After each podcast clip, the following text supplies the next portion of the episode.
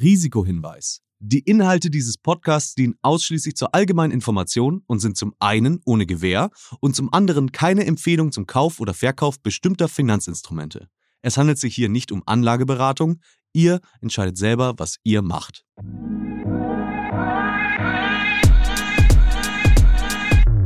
Female Finance. Der Podcast für finanzielle Unabhängigkeit von und mit Janine Ullmann.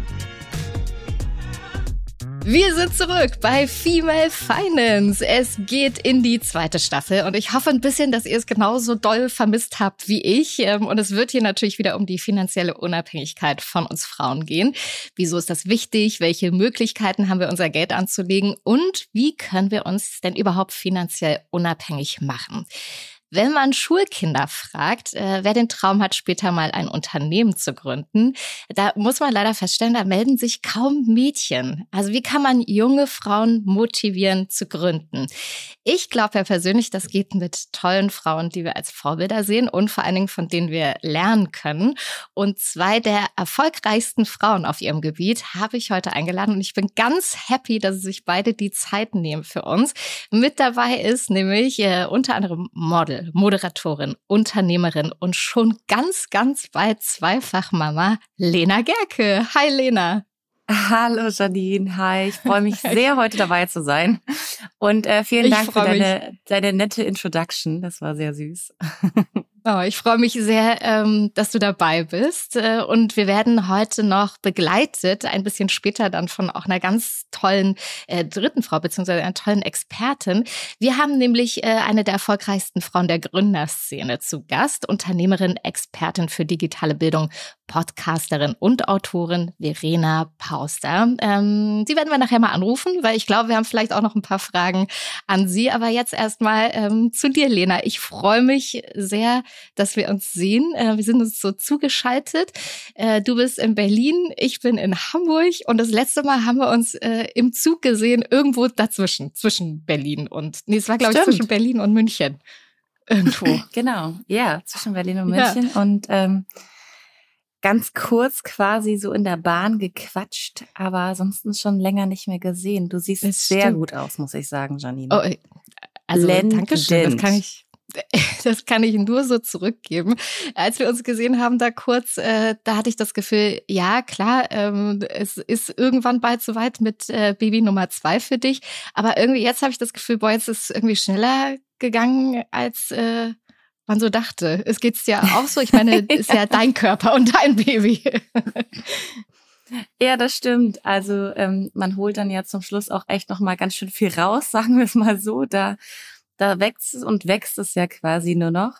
Jetzt ist es so langsam im Endspurt. Deswegen, ja, jetzt äh, naht das irgendwie äh, sehr, was auch noch für einen selber dann aber auch oft noch ähm, sehr unrealistisch ist. Aber ja, jetzt wird's bald ernst.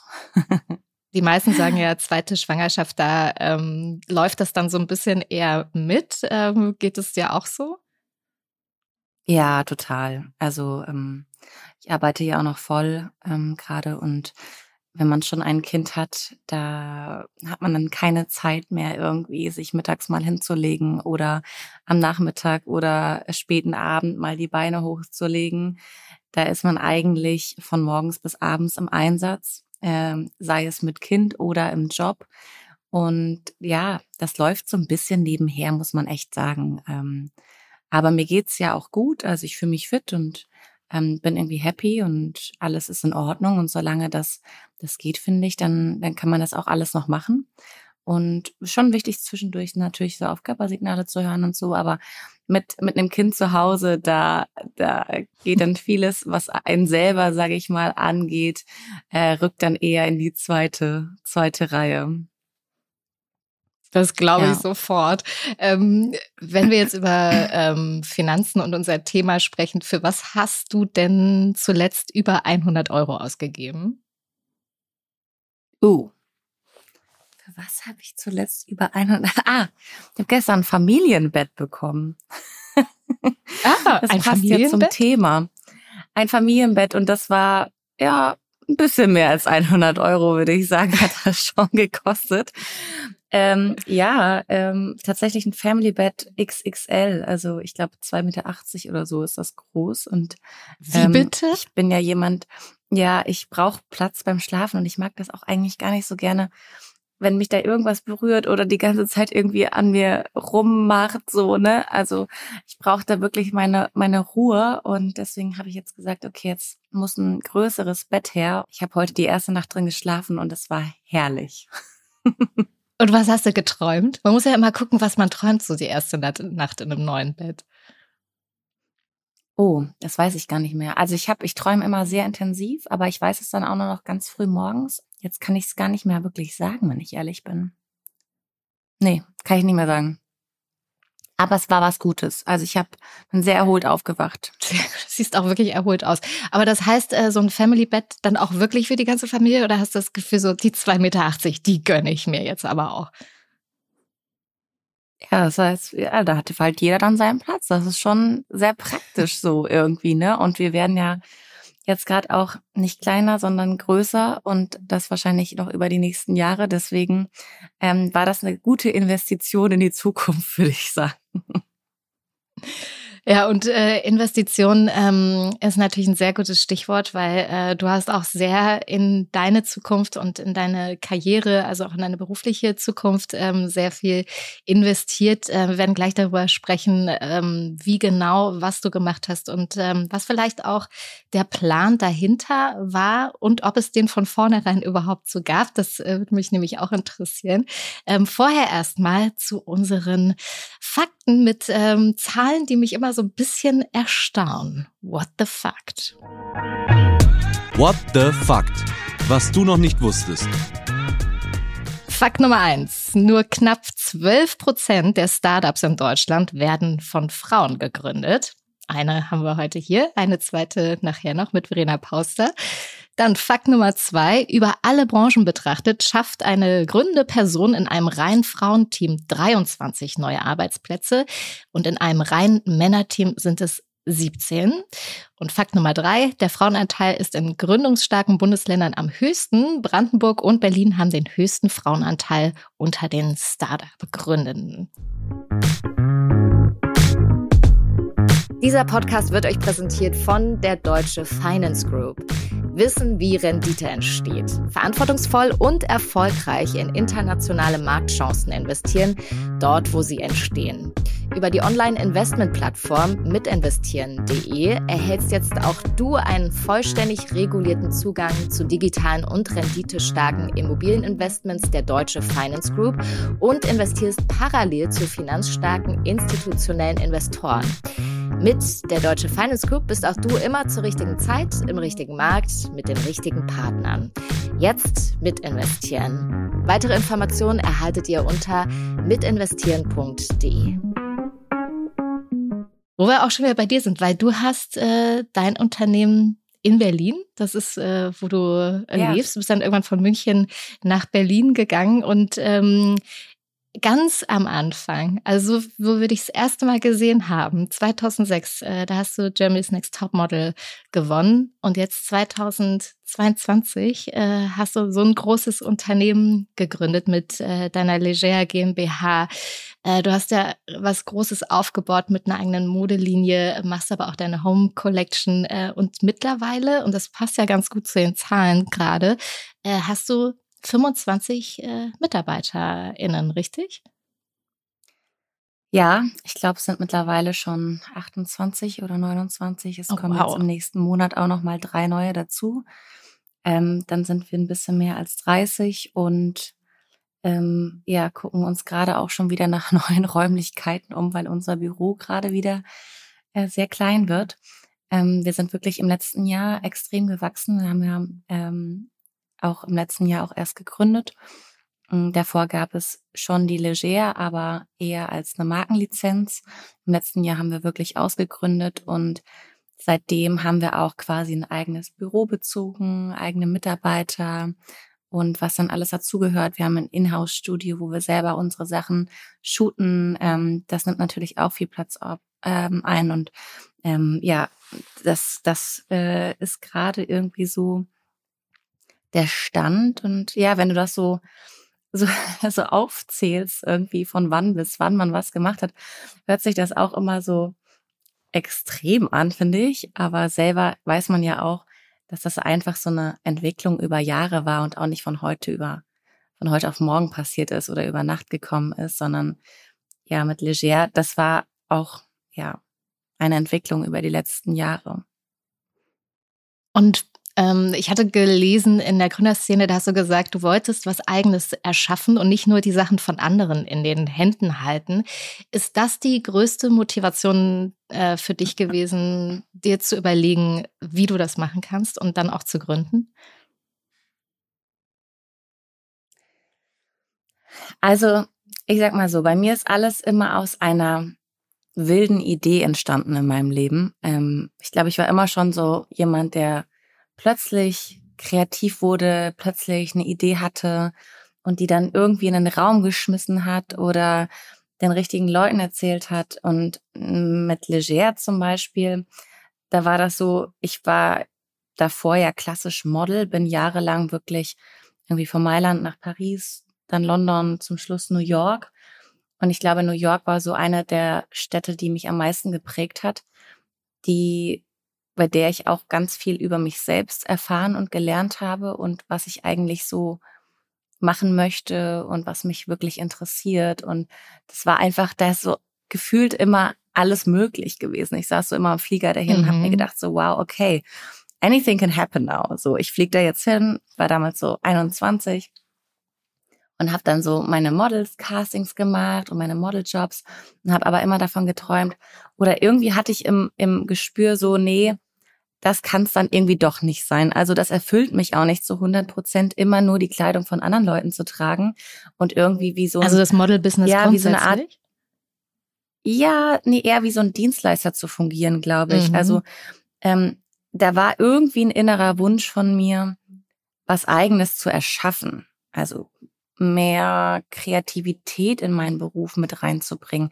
Als Model hast du ja wirklich ganz wenig Mitspracherecht, also wenn überhaupt, ne? also eigentlich gar keine. Du ziehst die Sachen an, mhm. du wirst in ein Set gestellt, was sich andere vorher überlegt haben, ähm, dann gibt's das Konzept, was sich andere vorher überlegt haben und du führst dann irgendwie nur noch aus mit deinem Gesicht und mit deinem Körper sozusagen aber du kannst wenig interagieren, wenig der eigene Ideen oder irgendwas mit reinbringen. Da wirst du auch gar nicht mit rein involviert von vornherein. Von daher ähm, hatte ich das Gefühl, oh, ich möchte irgendwie auch irgendwann nochmal an diesen Punkt kommen, wo ich selber kreieren kann, wo ich selber meine Ideen umsetzen kann, wo ich all das, was ich jetzt gerade sehe, irgendwie sammeln kann an Erfahrung und ähm, in was Eigenes mit reinpacken kann. Und daraus ist dann Leger entstanden. Also ich habe dann wirklich angefangen, in meinem Model Apartment so kleine Zeichnungen zu machen, wie ich mir meine eigene Kollektion vorstellen würde. Und dort bekommt man ja, damals gab es auch noch gar kein Instagram und so, das gab es einfach noch gar nicht, als ich da mhm. gemodelt habe. Ähm, da, da musste man wirklich noch in die Metropolen fliegen um diese Inspiration zu bekommen von den Leuten, ne, die Mode dort, auch dieses offene, dieses kreative, was da ist irgendwie, ist ja auch noch mal ein ganz anderer kultureller Lifestyle, der da gelebt wird und das fand ich sehr inspirierend. Ich wurde selber als als Mädchen, als Mensch viel offener und viel freier in meinen Gedanken durch diese Station irgendwie New York und bin dann mit dieser Idee eigentlich zurück nach Deutschland und habe mir gedacht, okay, diese Idee ist da in meinem Kopf und ich weiß auch schon, wie sie mhm. aussehen könnte und ähm, dass ich das machen möchte. Und dann habe ich zufälligerweise einen richtigen Partner dazu gefunden, der dann auf mich zugekommen ist, der eigentlich was anderes mit mir machen wollte. Und ich habe ihm aber quasi meine Idee präsentiert und war proaktiv und habe gesagt, hey, aber könnt ihr euch das eigentlich so und so vorstellen? Ja, das war dann im Endeffekt mhm. About You. Und äh, mhm. äh, die waren dann so frei und so offen und auch so ein junges und dynamisches, modernes Team, die dann wirklich gesagt haben, ja, irgendwie finden wir das gut, wenn sich da einer auch so einbringt, eigene Vorstellungen hat. Lass es doch einfach mal ausprobieren. Und die sind dann auch voll ins Risiko gegangen. Das fand ich total beeindruckend und konnte mein Glück auch am Anfang gar nicht fassen, sozusagen, dass das wirklich jemand einfach mitmacht, so mit meiner Idee. Und das, ja, das war eigentlich der Anfang ja. von Leger. Und ich habe das Gefühl, dass ihr euch da beide total ähm, gepusht habt. Also du about you, about you äh, dich, weil ähm, mittlerweile ähm, ist das ja wirklich die erfolgreichste Brand geworden, ähm, die auf äh, sozusagen einem Personal Brand auch in dem Sinne beruht, nämlich auf dir. Ähm, und das wird jetzt äh, versucht natürlich immer wieder herzustellen mit auch internationalen Künstlern und Künstlerinnen. Ähm, also ihr habt da irgendwie was ganz Neues kreiert äh, mit deinen kreativen Ideen, die du so mitgebracht hast. Ähm, aber wie fängt man es dann an? Also wie waren dann tatsächlich die ersten Schritte? Hast du dann die Zeichnung hingehalten und gesagt, so, guck mal, mal, so stelle ich mir das vor. Hattest du ein Moodboard oder wie machst, hast du es gemacht? Ja, nee, die Zeichnung habe ich tatsächlich, das hatte ich alles schon wieder vergessen. Das war dann auch ein, zwei Jahre später.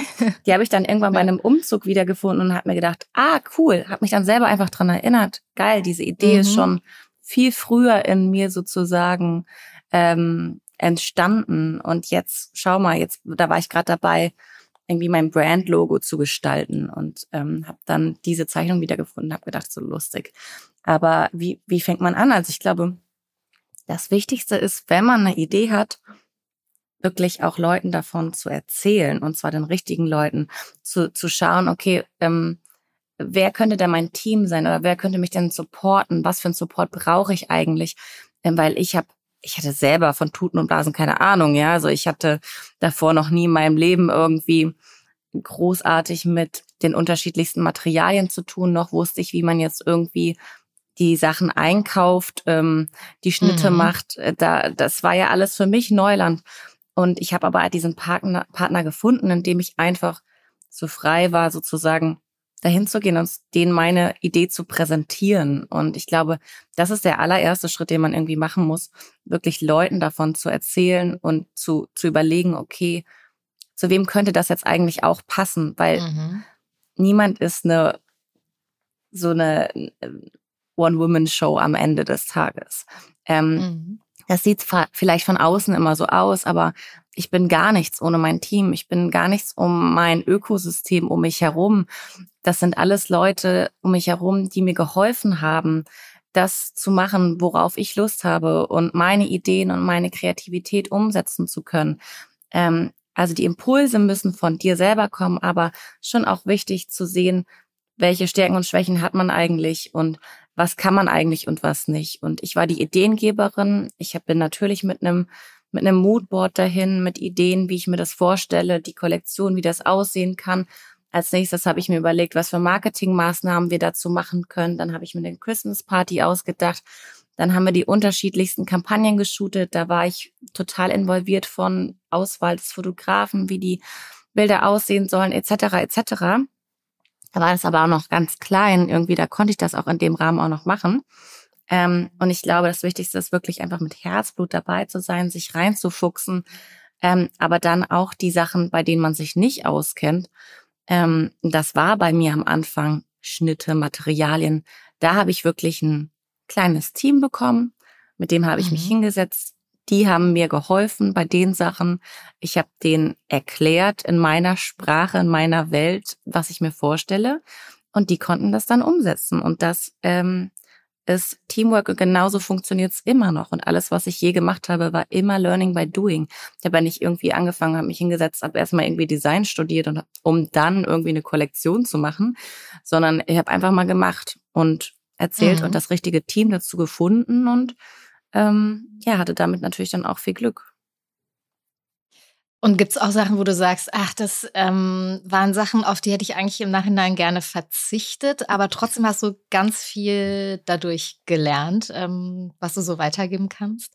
Ich glaube, ich habe grundsätzlich in meiner Laufbahn auch schon auch einige Sachen gemacht, die ich vielleicht nicht hätte machen müssen oder die jetzt nicht zu einem Ziel geführt haben letztendlich, aber die gut fürs Learning waren, einfach auf menschlicher Ebene oder auch auf beruflicher Ebene. Ich habe ähm, da aber immer auf meine Intuition gehört. Ich glaube, das war der größte Wegweiser in meinem Leben überhaupt. Dieses Bauchgefühl sagen ja manche dazu. Mhm. Ich sag irgendwie Intuition. Ich glaube, dass wir Frauen eine ganz, ganz starke Intuition haben und wir die viel öfter und stärker nutzen sollten, als wir es, glaube ich, machen, weil wir zu sehr auch abgelenkt werden hier und da von äußeren Umständen. Aber dieses innere Bauchgefühl, das ist da und das lenkt dich. Und du musst das auch hin und wieder immer mal wieder hinterfragen, ne? weil manchmal denkt man auch, das ist das Bauchgefühl, aber das ist eigentlich einfach ein Gefühl, was man aufgrund von vielleicht negativen Erfahrungen bekommt oder so. Mhm. Dann immer wieder auch hinterfragen, aber eigentlich ist diese Intuition das, was dich oder was mich immer im Leben gelenkt und geleitet hat und wo ich drauf hören sollte. Und wenn ich es mal nicht gemacht hat, habe ich mich hinterher richtig geärgert. Ja, also es ist ja auch was, da muss man sich auch, finde ich, äh, selbst sehr gut kennen dafür, um seiner Intuition so zu ja. folgen und auch sich irgendwie auf sich selbst auch verlassen können. Ähm, wann war dir klar, dass das funktioniert, dass du dich auch auf dich selbst verlassen kannst? Das hat lange gedauert, um ehrlich zu sein. Also ich war früher sehr schüchtern und sehr unsicher und jetzt denke ich mir aber so, es war total okay. Wieso sollte ich mit 20 total selbstsicher durch die Gegend laufen? Ich wusste noch nichts vom Leben so. Ähm, und, und ich habe mir erstmal, was ich gemacht habe, ich habe mir alles angehört. Ich habe mir alle Leute angeguckt, die um mich herum gearbeitet haben, die, ob ich jetzt morgens bei einem Model-Shooting saß oder irgendwie in einem Meeting saß oder wo auch immer. Ich habe mir alles angehört, wie die Leute ihr Leben gestalten, wie sie es machen, was für Ansichten sie haben, um hinterher irgendwie so das für mich mitzunehmen, was für mein Leben und für meine, mein Weg irgendwie wichtig und richtig und gut ist und um auch mich selbst irgendwie zu finden in all dem. Und das kommt natürlich auch erst mit einem gewissen Alter oder mit einer gewissen Erfahrung. Ähm, manche haben das aber auch schon ganz früh. Das finde ich selber mal sehr beeindruckend. Also ich finde auch die heutige, Genera heutige Generation mhm. ist ja mhm. irgendwie gefühlt dann schon auch viel selbstbewusster als meine Generation das war. Ich war echt schüchtern und zurückhaltend früher und ähm, war gar nicht selbstbewusst und musste das erstmal so lernen, zu mir zu finden, ähm, mit, zu mir zu stehen und auch dafür zu stehen, was, was ich denke und was ich meine und fühle, auch wenn andere das anders sehen. Das habe ich davor mal hinterfragt, ob das dann überhaupt richtig ist, das, was ich denke und fühle und wenn das anders war. Ähm, und ich hatte irgendwann, habe ich mir mal so ein, das hat mir irgendein Coach mal mitgegeben und das ist so der Satz, den ich immer versuche, wenn ich in Situationen bin, die für mich herausfordernd sind oder in denen ich merke, ich wanke mit mir selber und werde unsicher als Person, mir wirklich zu sagen, es hört sich total kitschig an, aber äh, zu sagen, äh, bleib bei dir. So, das war mein, mhm. mein, mein Slogan, so, bleib bei dir. Ähm, alles andere kann anders sein, so, aber bleib du einfach, wie du bist, bei dir, ähm, und dann wird das gut egal ob es irgendwie für andere vielleicht auch nicht gut oder verständnisvoll ist oder, was auch immer, ja. Aber bleib bei dir und dann, dann fühlst du dich selber wohl und bist irgendwie da happy in der Situation. Und äh, seitdem ich das mache, muss ich sagen, geht's, läuft's auch alles irgendwie einfacher. Ich bin nicht mehr so nervös, wenn ich irgendwie zum Beispiel auf die Bühne muss oder irgendwie so. Ich bin einfach, ich habe das Gefühl, so da ist mehr Selbstvertrauen so, ne. Aber das kommt natürlich auch erst so mit den Jahren würde ich sagen. Hört sich an, als wäre ich 100. Du hast ja ne? nee. nee, aber du hast natürlich viel Erfahrung gesammelt, äh, schon in deinem Leben, auch äh, gerade in den Jahren als Model. Äh, du hast ja auch gesagt, man ist da irgendwie äh, nicht gerade sehr selbstbestimmt. Äh, du wirst von außen viel geleitet und vor allen Dingen ähm, dieses Bleib bei dir ist dann auch gar nicht immer so einfach, vielleicht in solchen Momenten umzusetzen, wenn da eben so viele drumherum sind, die eigentlich viel für dich ähm, bestimmen wollen in dem Moment. Ähm, wie hast du das für dich dann geschafft zu sagen, so, nee, ich grenze mich jetzt hier ab und ich mache jetzt hier auch wirklich dann mein Ding, egal was wer dazu sagt, egal wie jemand das findet? Ich glaube, das habe ich ein bisschen meiner, manche Leute würden es wahrscheinlich Naivität nennen. Ähm, ich würde es vielleicht auch ein bisschen Verpeiltheit nennen ähm, ich ich habe viele Dinge in meinem Leben gar nicht so bewusst gemacht oder so viel drüber nachgedacht, was die Konsequenzen sind. Also weder als ich gegründet habe, noch als ich irgendwelche anderen wichtigen Schritte in meinem Leben entschieden habe. Ich habe einfach gemacht, ehrlich gesagt. Und mhm. dieses nicht zu viel Nachdenken hat mir eigentlich geholfen. Ich glaube, ich habe das ja so ein bisschen auch von meinen Eltern mitbekommen. Die waren auch so ein bisschen einfach mal machen und gucken und ähm, sich nicht zu sehr von Ängsten irgendwie zu beschränken. Also es beschränkt einen ja wahnsinnig irgendwie, wenn man jede Konsequenz durchkaut und durchgeht. Und ähm, es gab dann schon auch Menschen in meinem Umfeld, die dann auch immer wieder gefragt haben, so hattest du keine Angst oder war dir, ist dir eigentlich klar, was das jetzt bedeutet, wenn du eine GmbH gründest und mit so viel Verantwortung, so viel Budget, da geht's ja auch um viel Geld, da geht's viel um rechtliche Themen und so weiter, von denen ich auch gar keine Ahnung hatte groß ähm, und mich darauf drauf verlassen habe, dass die Leute, die sich damit auskennen, mich da auch richtig beraten. Mhm. Aber ich bin da immer ein bisschen Stück naiv reingegangen, aber ich glaube, das ist irgendwie dann vielleicht auch manchmal ganz gut. So, sondern sich eine natürliche Naivität zu behalten.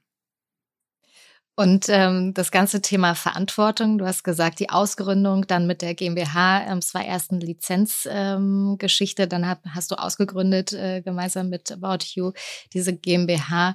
Ähm, bist jetzt äh, Chefin von eben dann fast über 30 MitarbeiterInnen. Ähm, was bist du denn für eine Chefin? Wie, kann man, wie kann ich mir das vorstellen? Bist du, kannst du, bist du so manchmal so streng? Irgendwie kann ich, glaube ich, gar nicht, dass du so streng bist. Ähm, weil ich manchmal sehe ich dann auch, du bringst dann für alle Frühstück mit oder bestellst dann so Sachen. Also ich glaube, mit dir als Chefin hat man es eigentlich ganz gut erwischt, oder? Also ich sehe mich auch nicht als Chefin, muss ich sagen. Ne? Ich war, ich war die Person, die die Idee hatte, die diesen Traum hatte die all meine Mitarbeiter mit mir zusammen haben. Also alle, die hier sitzen, die habe ich auch selber eingestellt. Und das ist auch in jedem Bewerbungsgespräch bei mir mein großes Thema gewesen. So, ich muss die Person irgendwie fühlen können und ich muss das Gefühl haben, dass sie die DNA von meinem Brand total verstanden hat dass die die gleiche Vision hat wie ich. Das ist für mich wichtiger, als wenn die jetzt mega, mega krass übergut in ihrem Job ist.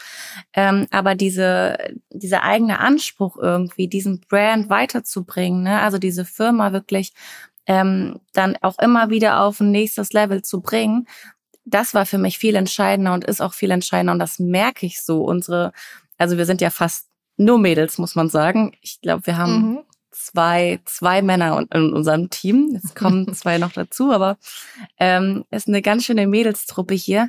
Und die sind ja. alle total passioniert, genauso wie ich. Die lieben einfach diesen Brand, die lieben, was sie machen.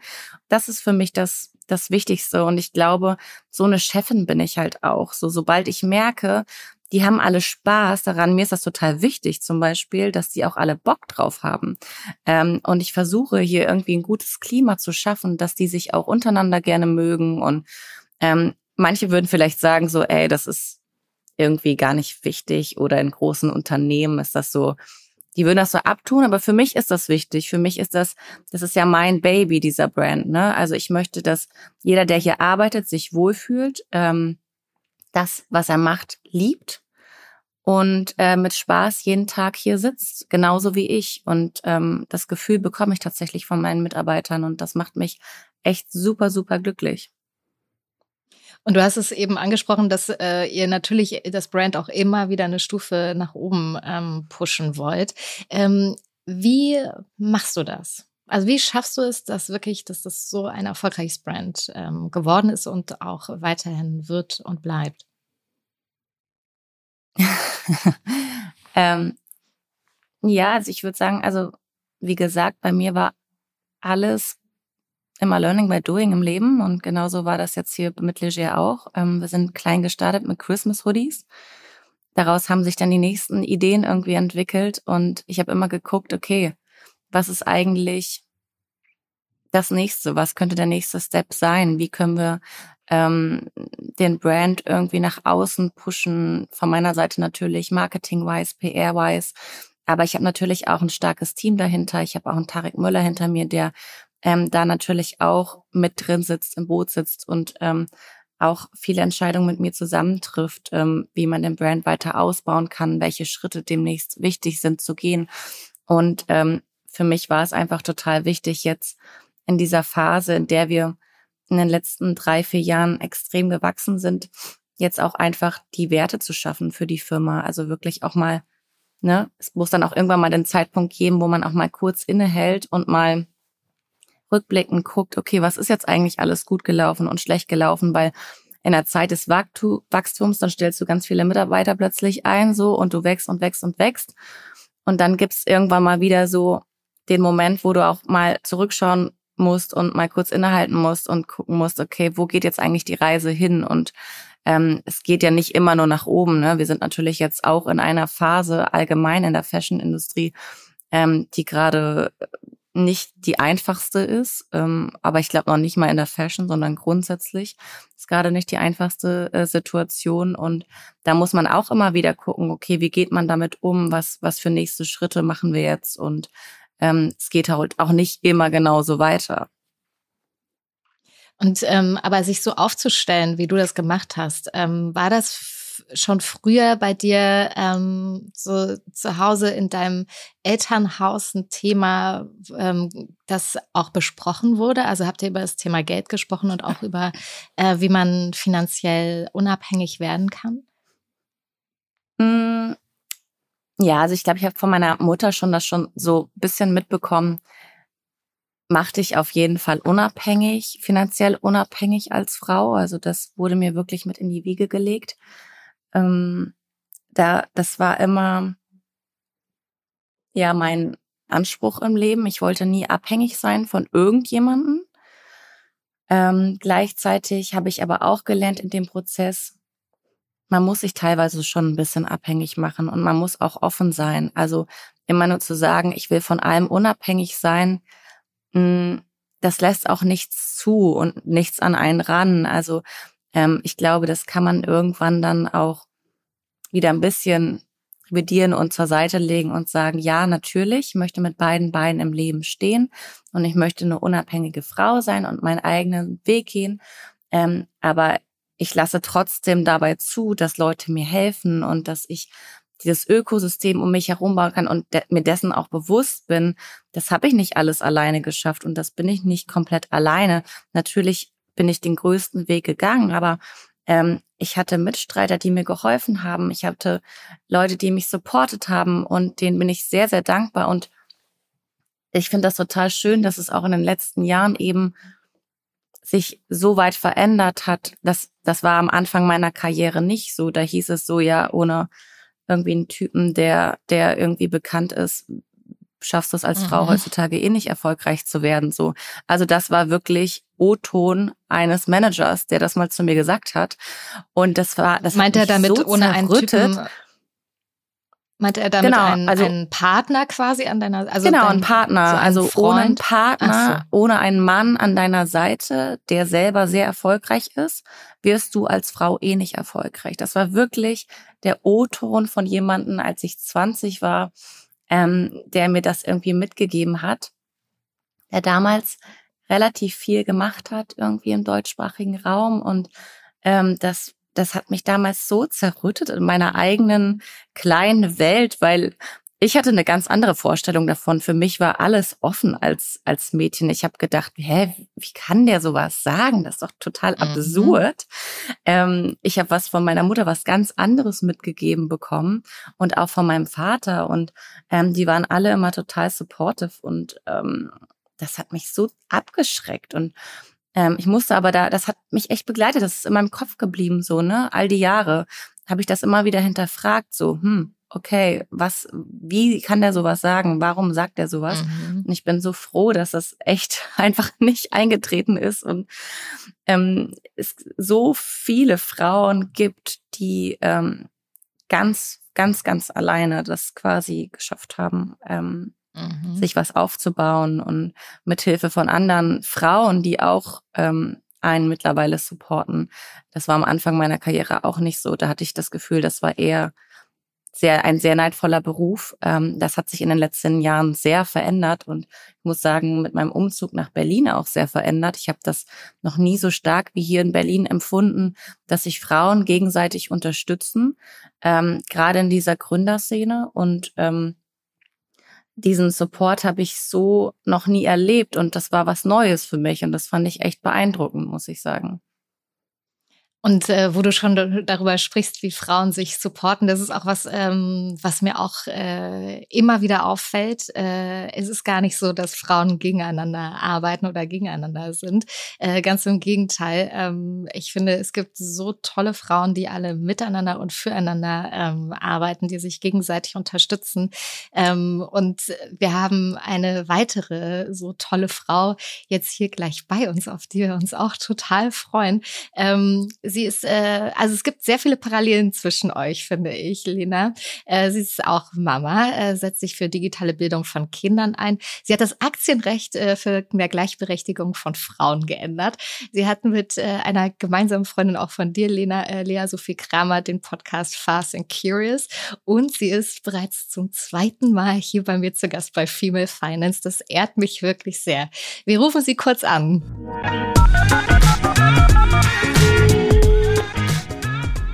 Hallo, Verena Pauster. Hi, Hallo. Verena. Hi, Hallo, Janine, das ist aber schön. Hi, ich Lena. freue mich richtig, dass du mit dabei bist, hier heute als Expertin. Äh, Lena, Verena, ja, ihr kennt euch ja schön. eh noch viel zu wenig. Ich äh, kriege immer von Lea in den höchsten Tönen vorgeschwärmt und dann bin ich immer ein bisschen neidisch, dass ich da noch nicht im Inner Circle bin. Also da werde ich mich jetzt ranrobben. ja, das stimmt. Äh, wir sind wirklich über viele Parallelen irgendwie immer mal so, ja. ne, über Bekannte und Freunde, aber so richtig ähm, uns gegenseitig kennengelernt mhm. haben wir noch gar nicht. Aber ich freue mich ja, sehr, dass du heute hier dabei bist. Äh, das freut ja. mich ja dann noch Nein, Ich dachte nämlich, ihr kennt euch gemacht. auf jeden Fall. Ja. Ähm, aber schön, dass ähm, wir uns dann hier oder ihr euch dann hier jetzt auch zum, zum ersten Mal so richtig persönlich genau, also gefühlt ja, aber ja. so in echt noch nicht. Weil es gibt super viele Überschneidungspunkte und genau das, was Lena auch gerade gesagt hat. Also ähm, ich finde, in der, in der Gründerszene, gerade unter Frauen, gibt es einen unfassbaren Support. Also so wie man ihn eigentlich fast nirgends anders, so zumindest so offensichtlich mitbekommt. Und äh, wenn man sich mal denkt so, genau so geht's, genau so funktioniert's und eigentlich ist genau das der Weg. Ähm, Verena, warum ähm, ist das, funktioniert das so fantastisch? Also erstmal ist, glaube ich, wirklich wichtig, dass der echt ist, weil manchmal hast du ja auch so Social-Media-Phänomene nach dem Motto, nach außen haben wir uns alle lieb und dann triffst du die Leute und denkst ja, das ist ja überhaupt gar nicht so. Und, und dadurch, dass es echt ist, hast du auch wirklich so ein Netzwerk an Wingwomen um dich herum, dass wenn es mal ein bisschen schwieriger wird oder wenn der Wind mal rauer ist, dann stehst du da wirklich mit vielen. Und warum ist das so? Also als ich 2012 mein eigenes Unternehmen gegründet habe, da gab es noch viel weniger Frauen als heute. Und dann habe ich einfach gedacht, lass mal so Ladies Dinner, haben wir die damals genannt, ins Leben rufen, wo wir einfach alle Gründerinnen einladen, die es schon gibt dass wir uns wenigstens kennen, wenn wir schon so wenige sind. Und wenn dann mal eine nicht kann, kann sie die andere vorschlagen oder so. Und daraus ist irgendwie von Anfang an so eine Bewegung entstanden, dass jede, die neu dazu kam, sofort irgendwie mit reingeholt wurde nach dem Motto, wie cool, eine mehr. Und deswegen kennen wir uns alle, deswegen supporten wir uns jetzt alle schon sehr, sehr lange. Und ich glaube, wenn du einfach merkst, dass Menschen über einen sehr langen Zeitraum wirklich an deiner Seite sind und echt da sind, dann, dann hast du so ein Vertrauen auch darin, dass das eigentlich auch andere Ökosysteme mal erreichen könnte und dass es eigentlich total uncool ist, wenn Frauen gegeneinander arbeiten. Absolut. Und trotzdem, äh, ich habe es eingangs ähm, einmal erwähnt mit einem Fakt, ähm, nur 12 Prozent der Startups in Deutschland werden von Frauen gegründet. Woran liegt das denn deiner Meinung nach, Verena? Also ich glaube, zum einen liegt es daran, dass äh, Startups immer ähm, oder sagen wir mal zwei Drittel des Jahres eine Tech-Komponente haben. Und Frauen studieren viel weniger Softwareprogrammierung, MINT, also Mathematik, Informatik, Naturwissenschaft, Technik. Und damit bist du erstmal vielleicht weniger in diesem Mindset auf, ich gründe ein Startup im Tech-Bereich. Das ist, glaube ich, eine Antwort. Das heißt, wir müssen viel mehr Bildung bei jungen Mädchen früher ansetzen, weil die können das genauso. Ihnen fehlen einfach die Vorbilder, dass man Programmiererin, Astronautin und so werden kann. Das zweite ist, ähm, Frauen kriegen zu wenig Venture Capital und Geld. Mhm. Also nur vier Prozent des weltweiten Venture Capital geht an Frauen. Äh, in Europa, glaube ich, nur 1,8 Prozent. So. Und wenn du kein Geld kriegst, kannst du nicht loslegen. Ja. Und das hat, glaube ich, zwei Gründe. Das eine ist, Frauen verkaufen sich häufig nur so, wie sie es auch wirklich halten können, weil sie auf keinen Fall in den Verdacht geraten wollen, zu viel zu versprechen. Und das passt dann manchmal nicht zu Risikokapital, wo du so riesengroße Luftschlösser bauen musst. Mhm. Und das Zweite ist, Männer geben Männern Geld. Und wenn die Venture Capitalists männlich sind, dann hast du eben da auch eher eine Negativauslese, dass wenn da eine Gründerin steht, kriegt die eben kein Geld. Mhm. Und das Ergebnis sind dann 12 Prozent. Es ist ex genau so, weil ein Freund hatte mir äh, vor einer Weile mal erzählt, ähm, der hat auch ein großes Startup gegründet und ähm, hat Mitarbeiter und Mitarbeiterinnen. Und da ging es dann darum, ich habe ihn dann gefragt, so wie supportest du denn die Frauen in deinem Unternehmen? Und er meinte, ja, irgendwie das äh, Absurde ist, dass die männlichen Mitarbeiter immer zu ihm kommen und sagen, so, ich will jetzt diese Position, die höhere Position, ich will dieses Geld dafür haben und das ist jetzt mein Ziel. Und Frauen kommen viel weniger zu ihm oder würden viel weniger zu ihm kommen und äh, mhm. äh, sowas einfordern und auch nur, wenn sie wissen, dass sie das auch schaffen können. Also wenn sie wirklich äh, auch wissen, am besten haben die davor noch Workshops gemacht, sozusagen für diese neue Position. Total hm, das machen Männer gar nicht. Die gehen einfach davon aus, dass die das schon irgendwie lernen. Ähm, also was können wir Frauen da vielleicht auch äh, zukünftig ein bisschen verändern in uns selbst? Also wir können verändern, dass wir einfach laut aussprechen, was wir wollen und was wir können. Denn aus meiner Sicht ist das unsere Bringschuld. Wir können darauf hoffen, dass wir einen Chef haben oder eine Chefin, die uns immer wieder anpiekst und sagt, sag mal, Lena, du bist ja jetzt schon eine Weile hier. Deine Kollektion läuft ja wirklich sehr erfolgreich. Möchtest du vielleicht mal mit mir über eine Gehaltserhöhung reden? So. Oder man sagt eben selber, also es läuft aber sehr erfolgreich und ich habe mich mal verglichen mit irgendwie den drei anderen und da bin ich ja irgendwie weit voraus. Also äh, lass mal irgendwie sprechen. Und ich glaube, wir müssen irgendwie ablegen, dass das anmaßend, überheblich, arrogant irgendwas ist, sondern das haben wir uns verdient. Ähm, wenn wir gut sind, dann dürfen wir das auch sagen und dann dürfen wir auch entsprechend bezahlt werden. Und das hat dann nichts mit, boah, ist die nervig, die sitzt hier schon wieder zu tun, sondern was auch mit einer eigenen Wertschätzung sich selbst gegenüber aus, ähm, ich bin stolz auf das, was ich mache, also erzähle ich es erstens und zweitens möchte ich dann aber auch angemessen dafür vergütet werden. Jetzt äh, sitzen hier also zwei der erfolgreichsten Frauen in ihrem Bereich ähm, und äh, deswegen auch die Frage an euch, ihr seid beide Mütter, ihr habt beide wahnsinnig tolle, erfolgreiche Unternehmen gegründet. Ähm, was muss sich vielleicht auch in der Familienpolitik ändern, damit dann vielleicht es mehr als 12 Prozent äh, an Frauen sind, die in Deutschland Startups gründen wollen oder auch gründen? Ja, ich kann ja eine Sache raushauen, Lena, und mhm. dann bist du ja gerade noch näher dran, ähm, wie, wie vor allen Dingen die Anfänge sind, weil über die Anfänge würde ich eine politische Forderung, warum kriegt man eigentlich nur Elterngeld, wenn man zu Hause bleibt? Warum darf ich in diesen zwölf Monaten das Elterngeld nicht auch für private Kinderbetreuung nehmen und wieder arbeiten gehen? Weil für viele ist eben gerade dieses erste Jahr extrem entscheidend. Da ist das Baby noch ganz klein, da will man es eben vielleicht noch nicht in die Kita geben und gleichzeitig kann man aber auch in manchen Jobs Jobs in unseren zum Beispiel nicht zwölf Monate raus sein. Mhm. Und dieses Wahlrecht zu haben, da gewinnen alle. Also das wäre schon mal so meine erste politische Forderung. Sehr gut. Ja, ich muss ja sagen, ich habe tatsächlich in meinem ersten Jahr auch gegründet. Ne? Also ich habe äh, im Jahr 2020 ähm, gegründet und habe gleichzeitig ein kleines Baby bekommen. Und das war Krass, ja. eine Herausforderung. Ich wusste auch ehrlich gesagt gar nicht, da war meine Naivität wieder, was auf mich zukommt. Jetzt quasi zwei äh, Babys, mit zwei Babys zu starten gleichzeitig. Ähm, und dass da, dass man da ganz viel Hilfe und Support von außen rum braucht. Ich glaube, das ist das, was ich so von, von meiner Seite irgendwie dazu sagen kann, dass da auch wirklich das finde ich ja ganz schön, dass die Zeit das auch gerade so ein bisschen zulässt, aber das darf natürlich noch mehr sein, dass es in so skandinavischen Ländern noch mehr, würde ich sagen, ähm, gegeben, dass da der Partner auch noch mal mehr supportet und ähm, dass die Frau da, wenn wenn sie wirklich gerade auch ihr Business startet und ähm, im ersten Jahr mit dem Baby, da ist da passiert so viel, das ist so eine Herausforderung, ähm, da da wird echt das ist so eine Höchstleistung eigentlich für jede Frau. Mhm. Ähm, und ich verstehe das aber trotzdem, dass da auch nicht jeder sagt, nee, ich will aber jetzt noch mal ein Jahr raus sein oder zwei, sondern irgendwie die Zeit lässt es gerade auch gar nicht anders zu. Ich muss da jetzt irgendwie mit starten und ich will da jetzt auch mit starten, dass dann auch mal die Partner irgendwie antreten und sagen, okay, und dann übernehme ich jetzt aber auch mal mehr mit.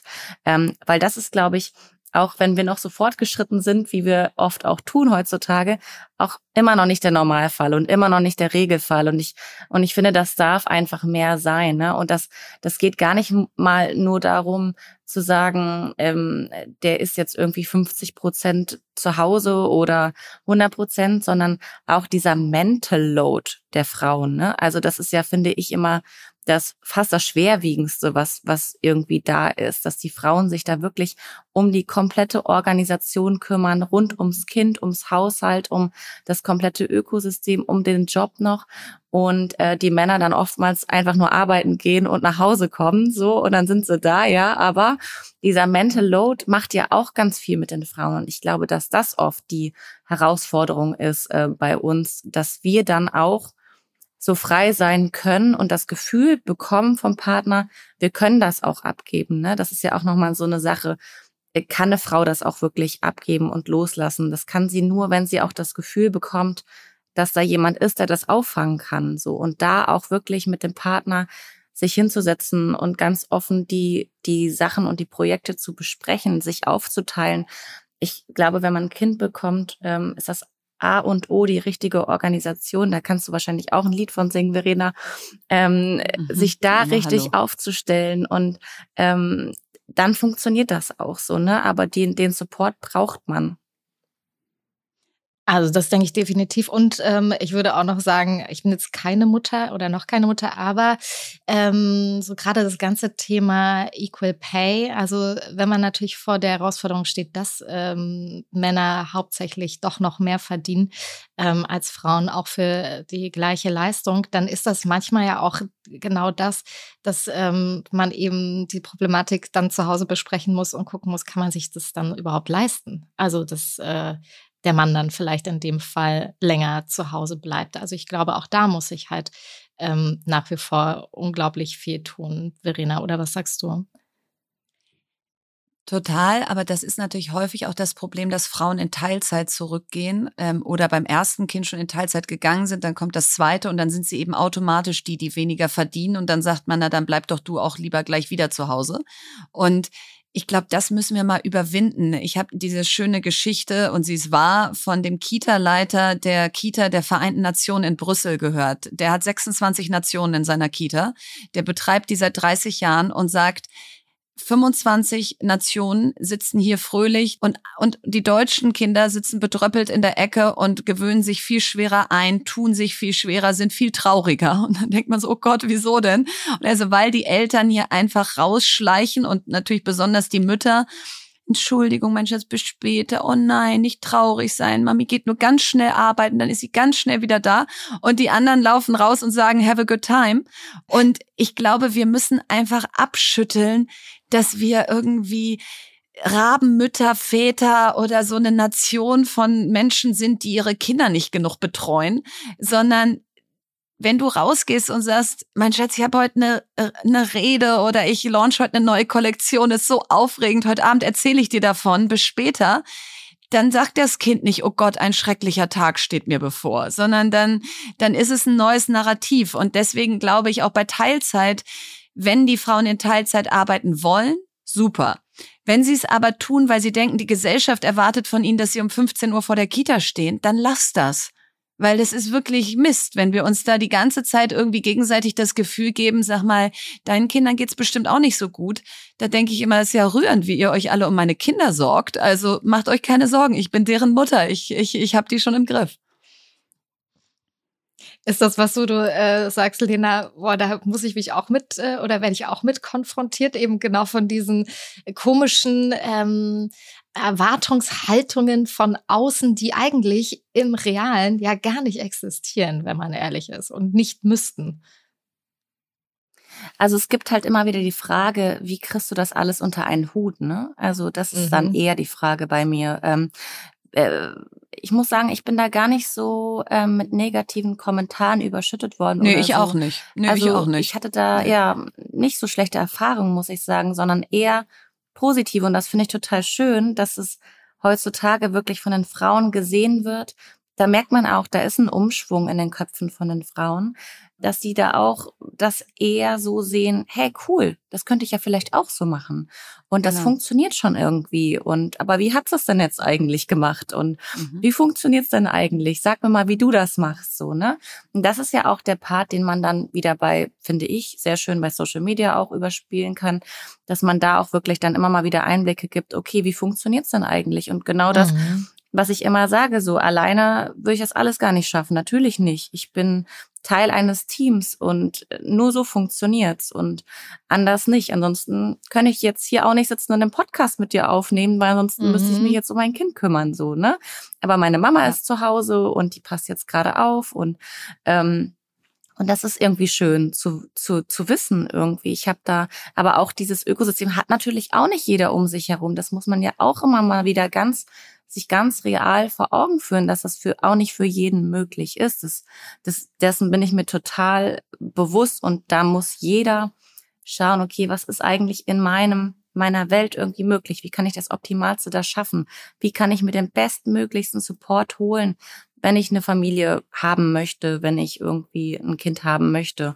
Ähm, wer ist eigentlich da und wer kann mich supporten und dann auch wirklich nach Hilfe fragen? Und ähm, das muss man sich einfach trauen dann, also, weil sonst schafft man das nicht. Das ist viel. Das ist mhm. wirklich viel. Und eben auch immer wieder deutlich machen, dass ähm, Gründung und Familie sich eben nicht äh, gegenseitig ausschließen, ähm, auch wenn das vielleicht äh, nach wie vor in den Köpfen so scheint. Und äh, dafür steht ihr ja beide. Ähm, und auch für so eine vielleicht heranwachsende neue Generation. Ähm, Verena, da bist du irgendwie, finde ich, auch so eben die totale Vorreiterin, weil du auf chancengleichen Zugang ähm, für Kinder in digitaler Bildung ähm, dich absolut engagierst. Also es ist eine totale Herzensangelegenheit von dir. Denkst du, wir können dann dadurch, dadurch so einen neuen Gründungsschub in der neuen Generation erwarten? Also auf jeden Fall ein neues Selbstbewusstsein, dass es eigentlich mal erstmal keine Jobs oder Lebenspfade gibt, die irgendwie Mädchen oder Frauen verschlossen sind. Also ich habe mit 38 zum ersten Mal eine Astronautin kennengelernt, äh, Susanna mhm. Randall, die jetzt auch hoffentlich als erste deutsche Frau ins All fliegt. Und als ich da mit 38 vor der stand, dachte ich so, Wahnsinn, stell mal vor, die hätte ich mit sechs gesehen. Ja. Und ich hätte mit sechs im Kopf gehabt, du kannst Astronautin werden. Hätten und wir was, doch sofort und dann hätte ich gemacht, gefragt, oder? was, was, ich hätte es auch sofort gemacht. Oder ich hätte sofort, ich hatte sogar eine Leidenschaft für Mathe. Ja, aber ich wusste also ich immer nicht, was aber ich hätte es trotzdem Mathe, gerne ja? gemacht. Ja, nee, und und, und dann denke ich so, dann hättest du die fragen können. Und dann hätte ja. die gesagt, ich habe schon seit ich sechs bin mit meinem Vater in die Sterne geguckt. Und dann habe ich in Mathe deshalb aufgepasst, weil ich wusste, ich brauche eine gute Mathe-Note und was auch immer, mhm. ja, so. Und also erstmal glaube ich, um einfach zu zeigen, alles ist möglich, das wird es verändern. Und aber auch, wie du sagst, es werden viel, viel mehr Frauen in der Zukunft gründen, weil, wie Lena gerade gesagt hat, Kinderbetreuungsmöglichkeiten besser geworden sind, das Selbstverständnis der Gesellschaft immer besser wird aus, du kannst eine gute Mutter, ein guter Vater sein, auch wenn du arbeitest. Und einfach sich auch Rahmenbedingungen verändern aus, die Partnerinnen in Venture Capital Firmen werden zunehmend weiblicher. Das ist alles mhm. noch auf niedrigem Niveau, aber da, da tut sich was. Ich könnte jetzt allein fünf aufzählen von Fonds in Deutschland, wo es eine Frau jetzt auf Partnerebene gibt. Also das wird jetzt in die richtige Richtung gehen. Aber klar, wenn du sechs bis zehnjährigen Mädchen was beibringst, bis du sie dann als Gründerin wieder triffst, das dauert halt einfach eine Weile. Und deswegen dürfen wir die Zwischenzeit jetzt nicht als Stillstand wahrnehmen und sagen, naja, bringt ja nichts, diese kindliche Förderung von digitaler Bildung, weil habe ich jetzt noch keine Verbesserung in den Statistiken gesehen, sondern einfach aus Grundüberzeugung sagen, Bildung ist der einzige Rohstoff unseres Landes. Wir fördern ihn im Moment denkbar schlecht. Und das ist aber unsere große Chance, an der Zukunft teilzunehmen und sie auch mitzugestalten und nicht einfach nur Anwender oder Konsumenten von Plattformen zu sein, die außereuropäisch entstehen. Und ich glaube, wenn man das irgendwie immer so im Kopf hat, dann lohnt sich einfach jede frühkindliche oder kindliche Bildung, gerade im Bereich der Digitalisierung. Und ähm, weil ich euch beide hier habe, vielleicht für die Mamis da draußen, die gerne gründen wollen oder die gerade vielleicht auch mittendrin stecken in der Gründungsphase, was würdet ihr denen jetzt noch so ähm, abschließend mit auf den Weg geben gerne? Ich würde Ihnen sagen, wenn ihr eine Idee habt, die euch begeistert, die groß genug ist, dass ihr das Gefühl habt, das kann ich nicht eh schon, sondern da muss ich mich richtig strecken und das, das kann auch nicht klappen. Aber sie ist groß, sie begeistert mich und das Timing ist richtig. Die Idee ist jetzt richtig, weil ein Markt gerade entsteht oder ihr eine tolle Co-Gründerin habt oder ein Investor gesagt hat, da würde ich investieren oder was auch immer. Dann go for it, egal ob ihr gerade schwanger seid, das Baby sechs Monate alt ist oder ihr gar keine Mutter seid. Weil das andere wird sich finden und das andere geht. Da sind wir beide Beispiele für, aber da will ich uns auch gar nicht überhöhen, weil es ist auch sau schwer, aber es geht. Und es wird nicht einfacher und besser, wenn du die Ideen nicht machst, weil dann machst du ja auch irgendeinen anderen Job. Ist ja nicht so, als ob du dann den ganzen Tag in der Hängematte liegst und mit deinem Baby schaukelst, sondern machst du ja einen anderen Job. Und ich finde es einfach viel geiler, sein eigenes Ding zu machen, selber die Rahmenbedingungen bestimmen zu können und selber sagen zu können, ich gehe jetzt übrigens um 16 Uhr, bin nachher wieder da, weil ich habe das ja hier gegründet und deswegen überlege ich jetzt für uns alle hier, wie können wir es denn so machen, dass es auch langfristig funktioniert. Mhm. Ja, ich glaube, mein, mein Tipp geht wahrscheinlich in die ähnliche Richtung, aber ich würde immer sagen, hör wirklich auf deine Intuition. Ähm, wenn sich das jetzt gerade richtig anfühlt, auch wenn vielleicht tausend Dinge dagegen sprechen, wenn sich das richtig anfühlt, dann schau, dass du irgendwie dein Team, dein Ökosystem um dich herum schaffst, mit dem du das zusammen machen kannst und aufbauen kannst und ähm, such dir die richtigen Leute an deiner Seite, ähm, weil ich finde, Support im Leben ist das Wichtigste. Mm, und so schaffen wir es weiter und so kann man auch schwierige Zeiten irgendwie überbrücken. Die gibt's bei jeder Gründung, die gibt's bei in jeder Firma, ähm, die wird's immer wieder geben in jeder Laufbahn, ähm, aber mit dem richtigen Team und wenn du dich selber ganz genau kennst und weißt und was deine Stärken und deine Schwächen sind und du deine Schwächen irgendwie vielleicht durch andere Leute ausbalancieren kannst und sagst, okay, das muss ich gar nicht können, das muss ich auch gar nicht wissen, aber ich ähm, habe jemanden in meinem Team, der kann das super gut. Der kann, der kann dann das, aber nicht das, was ich kann. Aber ähm, so so findet sich einfach dieses dieses Team und dann ist auch der Zeitpunkt, sagen wir mal, nicht egal, aber ähm, er, er ist nicht ganz so wichtig, weil du kannst das wieder auffangen und ausbalancieren. Und ich glaube, ähm, dass wir Frauen, das habe ich vorhin auch schon mal im Gespräch mit dir gesagt, Janine, da viel mehr bei uns bleiben dürfen, auf unsere Intuition hören dürfen, ähm, mutiger sein können und auch, wie Verena auch schon gesagt hat, laut aussprechen dürfen, was wir möchten, was unsere Träume sind, um dann auch von anderen gehört zu werden, weil du musst das auch erstmal aussprechen, damit an, damit du andere Leute finden kannst. Und ähm, dann ergibt sich das oft schon, finde ich. Also das sind dann auch, man sagt dann dazu irgendwie Zufälle, aber ich, du musst das ja auch erstmal raussenden irgendwie in die Welt, damit du das auch wirklich ähm, ja zu dir holen kannst. Und ich glaube, es ist ähm, auch das, was ähm, Verena, dein Beispiel mit der Astronautin, was du gesagt hast. Ähm, wir brauchen genau diese Frauen, die wir sehen können, äh, damit wir überhaupt äh, auf die Idee kommen, so meine Güte, sowas gibt es, sowas kann man machen, sowas könnte ich machen. Also genau diese Sichtbarkeit schaffen ähm, und eben sich, das wäre mein kleiner Tipp, Vorbilder suchen und tolle Frauen suchen, die genau da eben vorangehen.